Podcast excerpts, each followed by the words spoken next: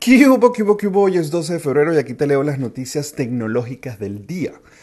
Siguen nuevamente otra vez cogiendo fuerza los rumores de que ahora sí eh, WhatsApp tendrá la función multidispositivo. Me imagino que aunque esto lo veníamos oyendo hace mucho tiempo, se ha acelerado con todo el tema de que la gente se está cambiando a Telegram.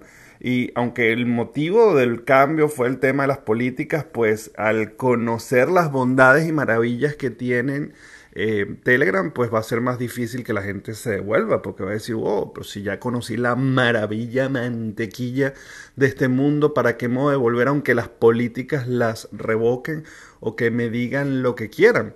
Pero bueno, no se sabe mucho, el tema es que obviamente esa función no solamente te va a permitir poder conectarte en la web sin tener que tener el dispositivo encendido y con conexión a internet como ocurre hoy en día con el web WhatsApp, sino también te va a permitir hasta cuatro dispositivos a la vez. Y una de las cosas que yo creo que va a ocurrir es que para que ellos puedan lograr eso tienen que activar unos servidores como ocurre en el caso de Telegram que tienen sus propios servidores, lo cual pudiera traer beneficios, por ejemplo, como el ahorro de espacio cosa que ocurre en el caso de Telegram, e incluso la posibilidad de migrar de eh, Android a iPhone o de iPhone a Android, que cuando nos cambiamos de un sistema a otro, el tema de WhatsApp es complicado porque no, no hay de manera nativa o propia de la aplicación poder migrar tus conversaciones y tienes que estar utilizando aplicaciones de terceros o cosas así.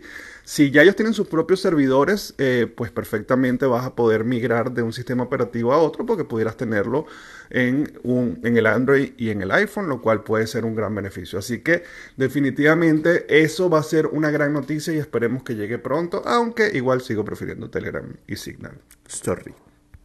Google viene un poco tarde, pero está anunciando que eh, la página de Google ahora va a tener la modalidad de Dark Mode o el modo oscuro, el modo negro, que bueno, que tuvo como que su boom por ahí en 2019 y 2020.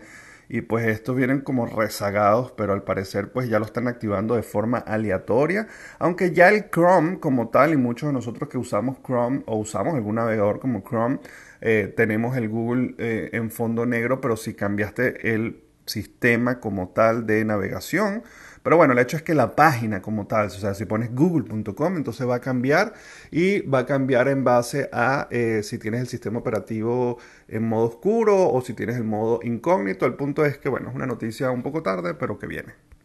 Y el reconocido sistema de reproducción de audio BLC o VLC si no lo ubican pero les suena es ese sistema de reproducción que tiene el logo o el icono como un cono anaranjado o un cono naranja como esos de la carretera eh, pues que es muy común es muy conocido quizás muchos eh, lo han tenido lo han usado en algún momento de hecho tiene más de 3.500 millones de descargas a nivel mundial y al parecer están trabajando en una versión web para que puedas hacer como una especie de reproducción web.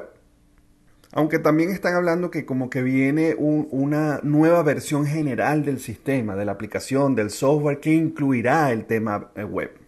Y que también están eh, desarrollando una función en JavaScript y Web Assembly que básicamente lo que te permite es integrarlo a las páginas web y poder reproducir desde la propia página web con ese sistema. Así que veremos. La verdad es que es un muy buen sistema de reproducción que les recomiendo. Bueno, señores, ya saben, me pueden conseguir en todas las redes sociales como arroba el circuito y que se pueden suscribir al canal de YouTube o de Spotify para poder recibir estas notificaciones todos los días. Nos vemos mañana. Bye bye.